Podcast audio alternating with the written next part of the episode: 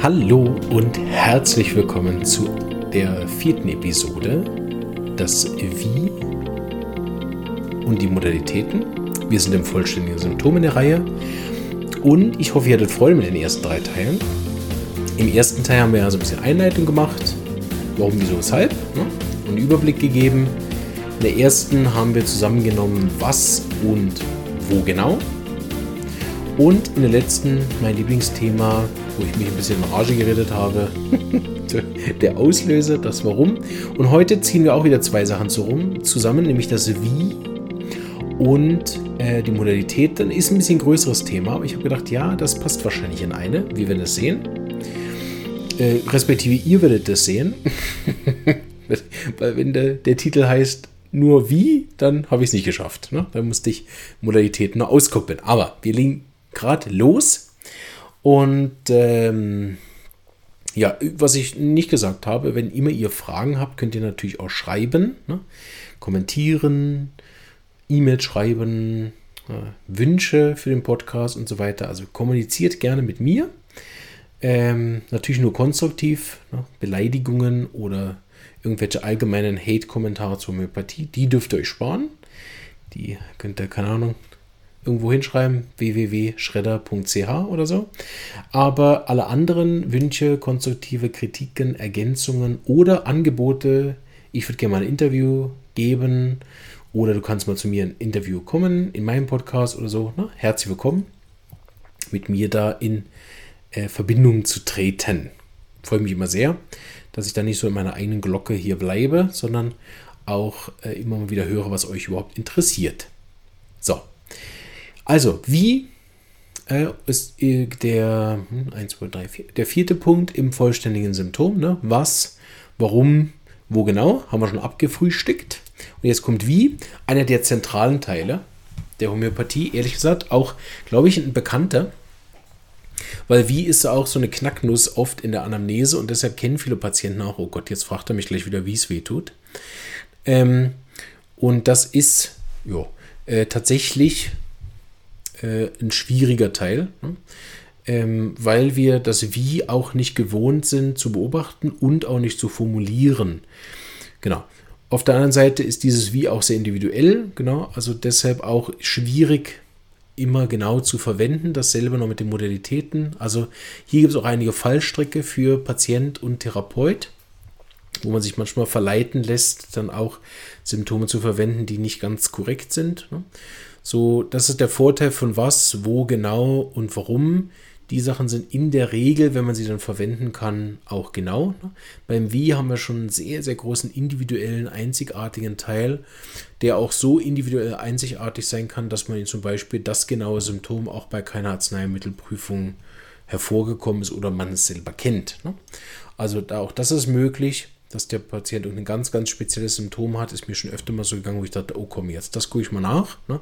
Und habe ich es nirgendwo gefunden. Also na, mit all den zehntausenden Symptomen, die im Repertorium stehen, hat man vielleicht das Gefühl, boah, geht ja gar nicht. Ne? Aber geht. geht sogar ziemlich gut. Ne? Also wenn man so ein Repertoire in meiner Hand hat, hat man schnell das Gefühl, ja komm, also die Hälfte der Symptome sind ausgedacht. Ne? Und dann kommt der Patient mit irgendeinem Symptom und denkt, haha, und dann findet man es nicht mal. Also deshalb ist dieses Individualisieren natürlich keine präzise Wissenschaft, sondern eine empirische, beobachtbare und eine praktische Wissenschaft. Und auch wenn ich jeden Patienten verstehe, der zum Homöopathen geht und ein hundertprozentiges Ergebnis erwartet ne, und kein Rumgerate, aber ehrlich gesagt ist Homöopathie auch manchmal einfach Try and Error. Ne? Nicht, dass jede Krankheit, das sich anbietet, da ein bisschen Try and Error zu spielen und ein bisschen rumbasteln mit. Ne? Aber wer keine Geduld mitbringt zum Homöopathen, ist der ehrlich gesagt falsch. Ne? Wer einfach da eine gefühlte, ich will ein Kopfschmerzmittel oder soll verschwinden und ich würde da gerne einfach wie beim Arzt fünf Minuten sitzen und der soll mir gefälligst mein Mittel geben. Ne? Und wenn es wiederkommt, soll er mich nicht bestellen, soll er mir einfach mein Mittel wieder schicken. Ne? Der ist dann in der Regel beim Homöopathen am falschen Ort. Ne?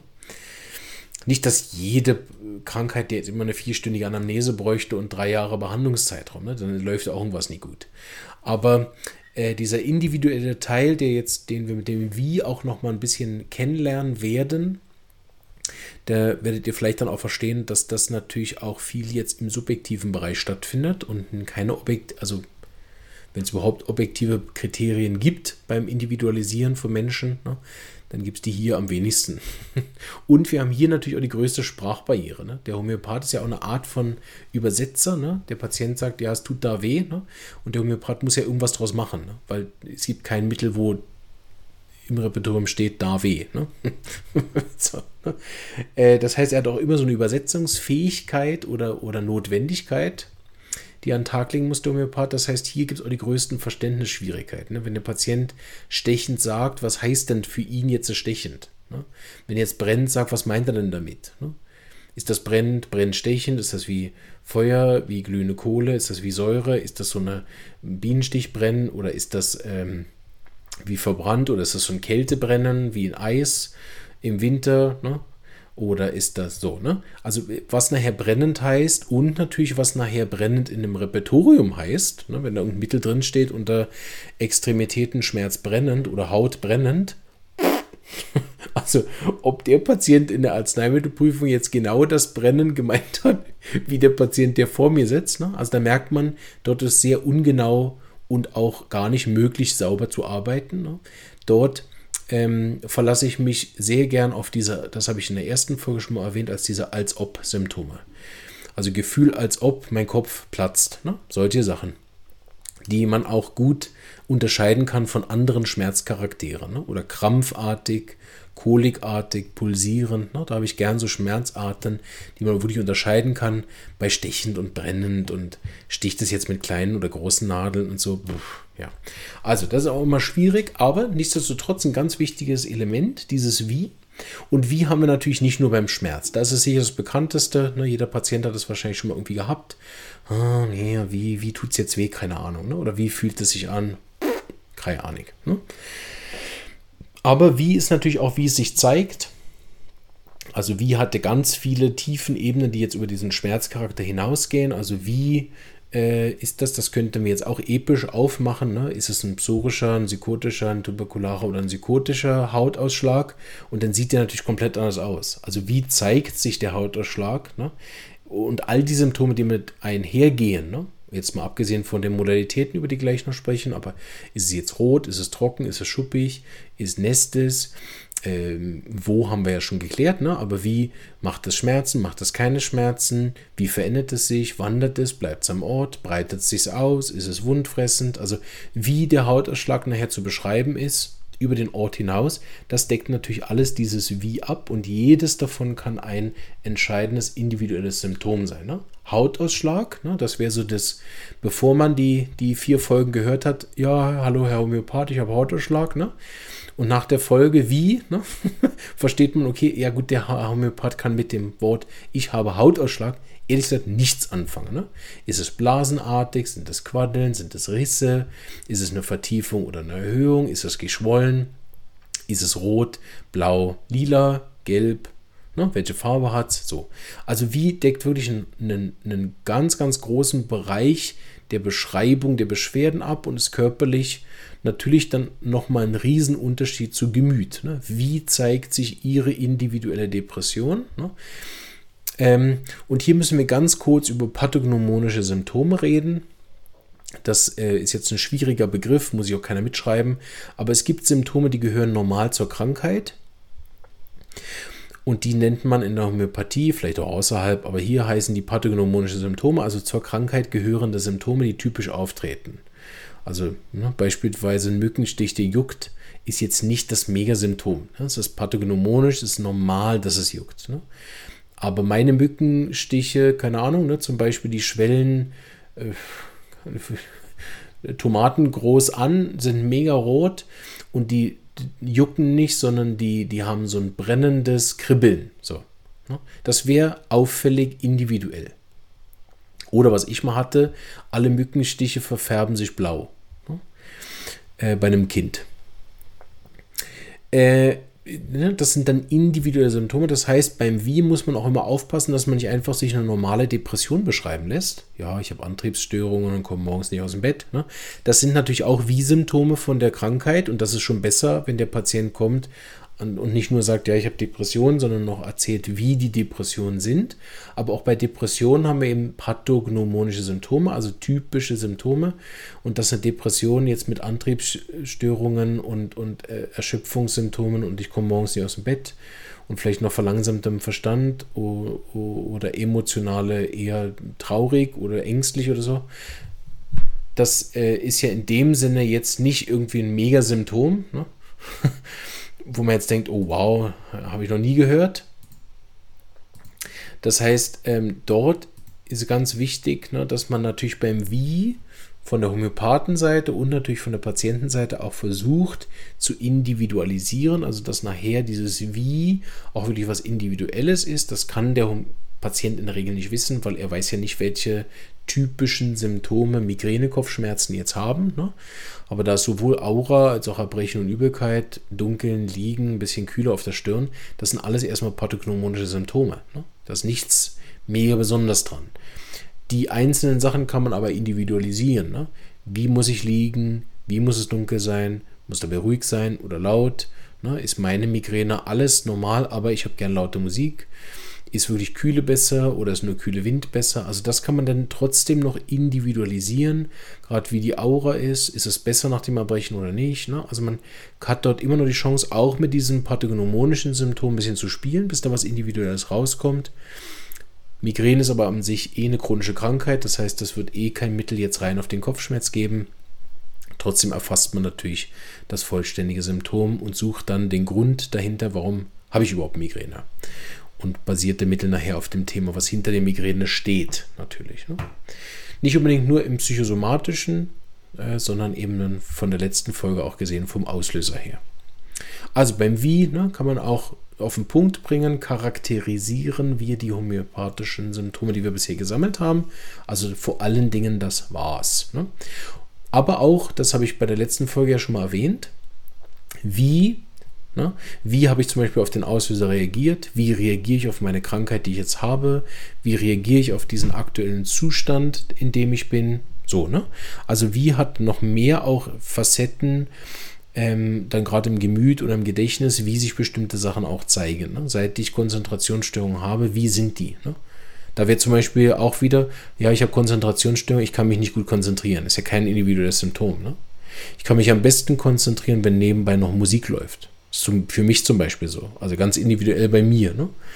Ich kann mich am besten konzentrieren, wenn nebenbei noch Musik läuft. Was sehr schwierig ist beim Podcast übrigens.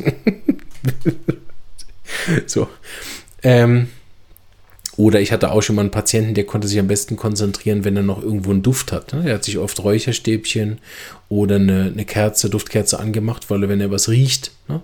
nebenbei, also irgendein anderer Sinn nur beschäftigt ist, kann er sich besser konzentrieren. Andere können, können sich in Gesellschaft besser konzentrieren oder alleine. Ne? Also wie zeigt sich das? Und natürlich auch, wie fühlt es sich für mich an? Also ist das, manche sagen, ich habe wie so ein Chaos im Kopf oder ich habe einen Gedankenandrang oder ich habe einfach tausend Ideen oder ich bin dann mit drei Sachen gleichzeitig beschäftigt. Also auch dort kann man das dann individualisieren und auch, wenn wir eben Gemütsthemen haben, auch dort ne, ist zum Beispiel, ja, ich bin ein sehr ordentlicher Mensch, ist jetzt noch kein besonders individuelles Symptom, ehrlich gesagt. Ne? Weil ich meine, wie viele von uns sind eher ordentlich oder eher chaotisch? Das ist ja mehr so 50-50. Ne? Aber wie zeigt sich das? Ne? Mache ich oft so eine kleine Unterscheidung, zum Beispiel bei Ordnung geht es um Sauberkeit, geht es um Schönheit, geht es um Struktur, geht es um System, geht es um Verlässlichkeit, ne? Sicherheit. Ne? Um, woher kommt diese Ordnung? Oder ist das ein Erfüllen von Erwartungen, meiner eigenen oder anderen? Ne? Und dann wird dann individuellerer Schuh draus. Ne?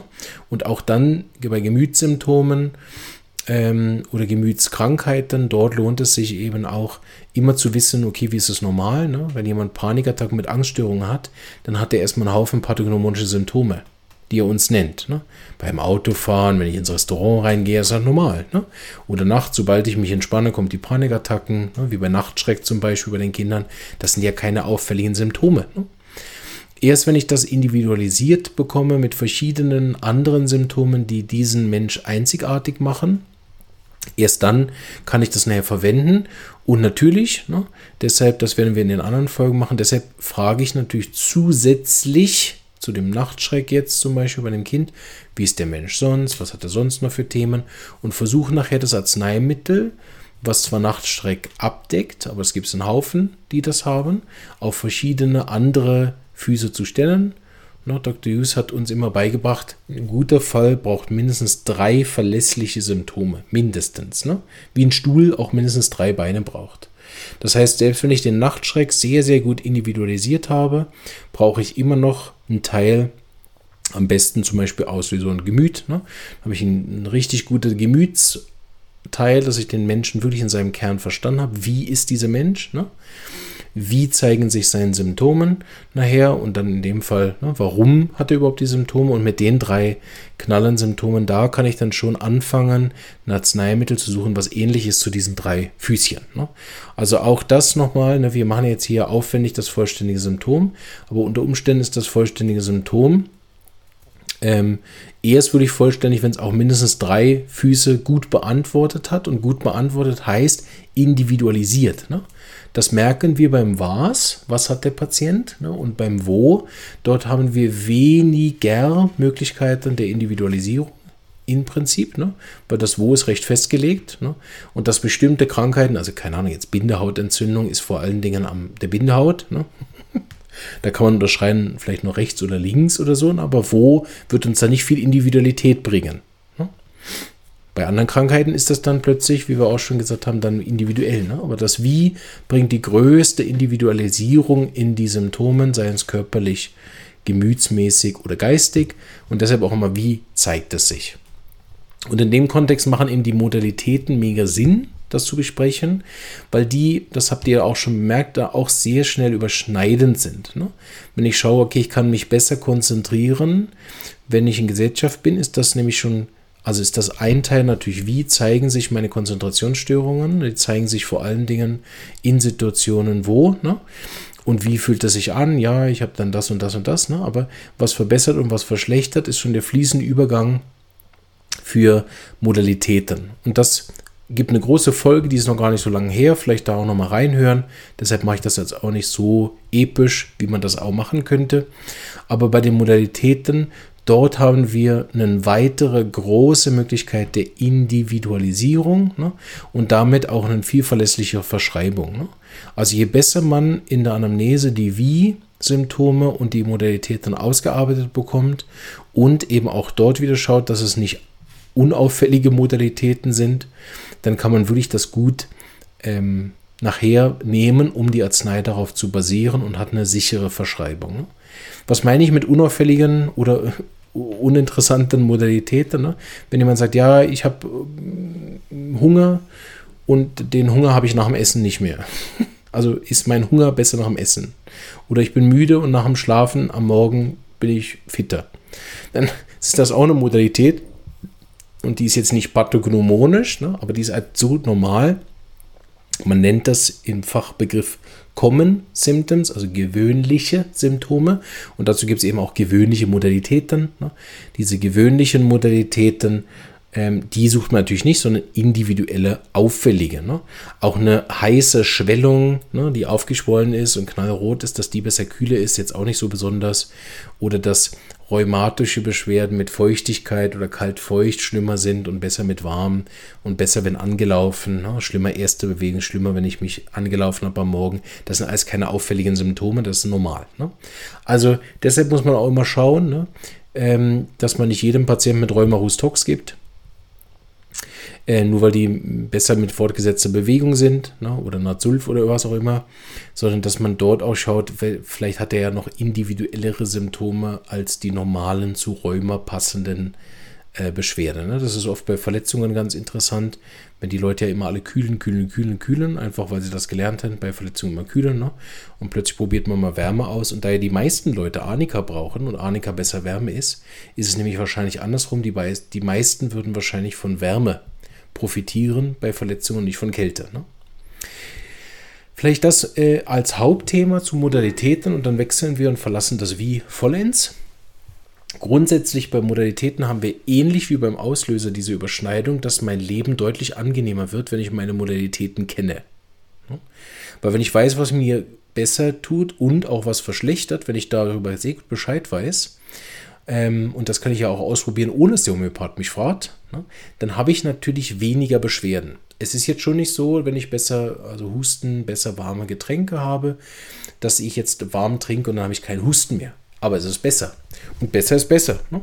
Spart wieder vielleicht das eine oder andere Schmerzmittel, spart vielleicht sogar auch das homöopathische Mittel. Und grundsätzlich, auch wenn ich Homöopath bin, am besten ist es immer kein Medikament nehmen zu müssen, ne, weil die Lebenskraft so stark ist und ich sie auch unterstützt habe, indem ich beim beginnenden Husten erstmal herausgefunden habe, warum habe ich überhaupt Husten, was ist mein Problem. Ne? Plus, was kann ich noch machen, dass es besser wird und dann kann ich das tatsächlich vielleicht selbst heilen. Ne? Weil Selbstheilungskraft ist ja dem Körper immanent. Ne? Also das ist ja nicht, dass wir es mit der Homöopathie hinzufügen. ne? Sondern der hat ja grundsätzlich eine Selbstheilungskraft. Die habe ich einfach in Anführungsstrichen unbewusst oder in ganz seltenen Fällen bewusst ruiniert. Ne? Ähm, oder eben, ja, also meistens unfreiwillig, ne? logischerweise. Niemand geht ja hin, in der Regel aktiv hin und ruiniert seine Selbstheilungskraft. Ähm, jedenfalls nicht mit dem Primärzweck. Ne? Könnte man jetzt diskutieren, ob Raucher, Alkoholtrinker oder sonst wie Süchte oder keine Ahnung was, ne? ob die aktiv hingehen und sich selbst zerstören. Aber ich denke, das Ziel von einem Raucher ist natürlich nicht, seine eigene Lebenskraft zu schwächen. Äh, selbst wenn er sich dessen bewusst ist, dass er das vielleicht tut. Ne? Ähm, jetzt habe ich mich schön rausgebracht mit dem Schwenker. Ja, genau. Also Modalitäten grundsätzlich helfen mir dabei, sowohl chronische als auch akute Beschwerden abfangen zu können. Und sie helfen dann, falls es nicht abgefangen kriegt, trotzdem dem Homöopathen dabei das ähnlichste Arzneimittel zu finden und damit einen schnellen, bei akuten, schnellen Heilungs- Erfolg hinzubekommen. Bei chronischen, okay, vielleicht länger, ne? aber gerade bei chronischen ist es umso wichtiger, damit ich weiß, wie kann ich meine chronischen Beschwerden, wenn sie dann auftreten, lindern. Ne? Wir nehmen nochmal das Beispiel, wenn ich weiß, meine Kopfschmerzen, Stechen, rechter Seite ne, sind besser Wärme, äh, besser laute Musik und besser Reiten, ne? dann äh, kann ich vielleicht viele der Kopfschmerzthemen ohne Schmerzmittel, die ja wieder Probleme machen, irgendwo anders im Körper mit Nebenwirkungen. Ne? Vielleicht kann ich dann ein oder andere Schmerzmittel, Therapiebesuch äh, ähm, vermeiden oder überbrücken, bis ich dann einen Termin habe. Ne? Insofern sind die Modalitäten auch etwas sehr, sehr Wichtiges für den Patienten. Ich glaube auch deswegen haben wir vor kurzem auch eine Folge im Podcast ausgestrahlt. So. Ähm, sonst gibt es eigentlich zu den Modalitäten jetzt nicht so viel noch zu sagen, ne? außer dass sie halt das verbessern oder verschlechtern. Und da gibt es natürlich eine riesige ähm, äh, Range von was das alles sein kann. Ne? Also wenn wir bei allein bei körperlichen Beschwerden sind, ist die, die, die Liste schon recht lang. Machen wir nicht alles durch, weil was da alles verbessern und verschlechtern kann, da braucht auch manchmal ein bisschen Ideenreichtum und Kreativität. Ne? Was sicher so Basics sind, die können wir ja kurz durchgehen, ist eben Wärme, Kälte und damit auch draußen drinnen nicht durcheinander kommen. Manchmal ist denn das gekühlte Wohnung auch kühle. Ne? Nicht immer drin ist außer automatisch besser Wärme. Ne? Ist ja nur im Winter so. Zum Teil im Sommer sind die Wohnungen drinnen kühler als draußen. Ne? Es kann also sein, dass Leute plötzlich drinnen besser sind, die im Winter besser draußen sind, weil drinnen kühler ist. Pulsatilla zum Beispiel. Ne?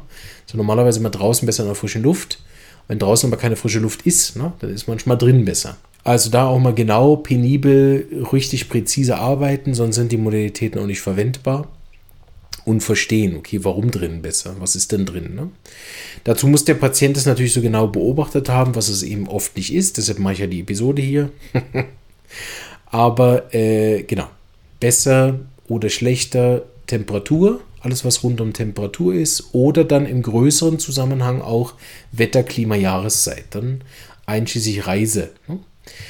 Also besser mehr, besser in den Bergen, besser in südlichen Regionen, besser in nördlichen oder besser aufreisen, gibt es auch, ne? Oder natürlich auch alles schlimmer von dem.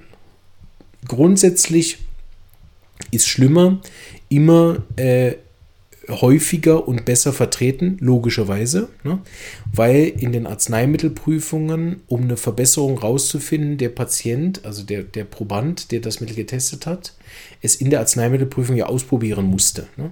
Dass seine Wundschmerzen besser Wärme sind, ist ja in der Arzneimittelprüfung kein Symptom, was von allein kommt, sondern das muss er aktiv getestet haben. Deshalb sind viele Verbesserungen eigentlich auch mehr klinische und Erfahrungserfahrungen. Ne?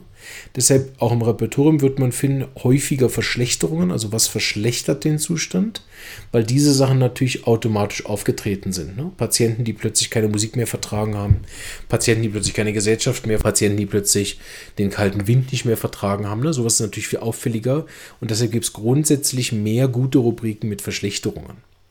Einfach, dass ich das nochmal gesagt habe.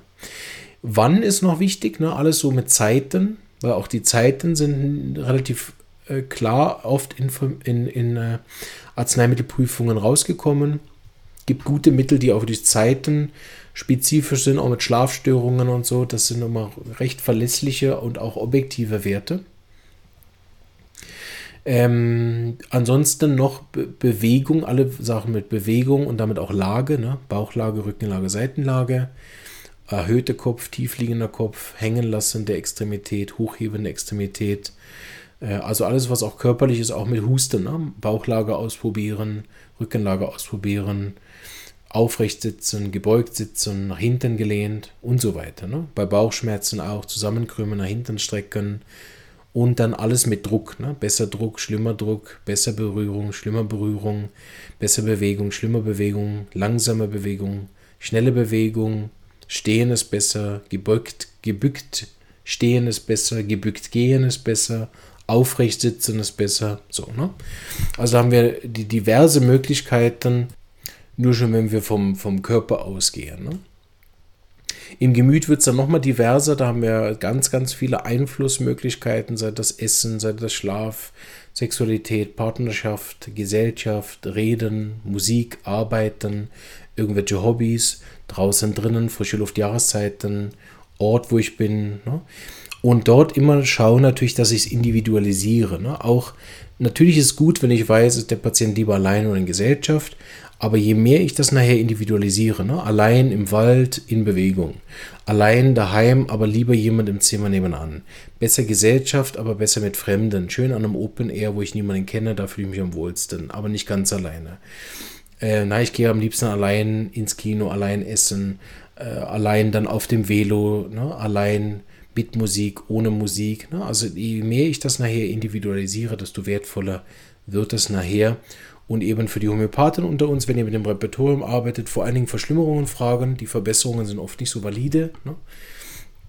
Die Patienten ist wurscht, weil da die Verbesserungen natürlich auch dann die Lebensqualität verbessern und insofern auch wichtig nach den Verbesserungen zu fragen.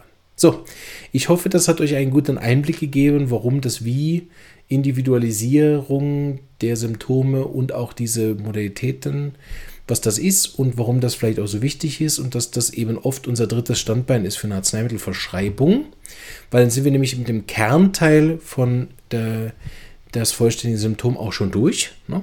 Jetzt kommen nur die Begleitsymptome und äh, dort werden wir uns dann noch ein bisschen mehr in den Körper, Geist und Gemütsbereich eintauchen. Da wünsche ich euch viel Spaß bei, aber der, der Großteil, das vollständige Symptom ist hiermit abgeschlossen. Ne? Ähm, ganz am Ende mache ich nochmal eine Zusammenfassung von allem, dass man das vielleicht auch nochmal, wenn man das mal wiederholt hören möchte, vielleicht den, den letzten Part nochmal hören kann oder den mal teilen äh, will, wenn man sagt, okay, da hat er nochmal das vollständige Symptom zusammengefasst, schön auf den Punkt, 15 Minuten, wenn mir das gelingt. Ähm, so, da müssen wir ein bisschen warten. Ansonsten bis nächsten Dienstag. Viel Spaß mit den Samstagsfolgen der Leseecke, die äh, da regelmäßig erscheint. Und inzwischen habe ich hoffentlich noch ein bisschen mehr Content geschafft in unseren Premium-Bereich äh, für den Mittelbereich und ein paar Leseecken von Arzneimitteln hochgeladen. Ich hoffe, dass mir das inzwischen gelungen ist. Da freue ich mich über jeden, der da meine Arbeit auch finanziell unterstützt und äh, hoffe euch dann im Gegenzug ganz viele tollen Inhalte bieten zu können. Ansonsten ähm, bis nächsten Dienstag. Tschüss!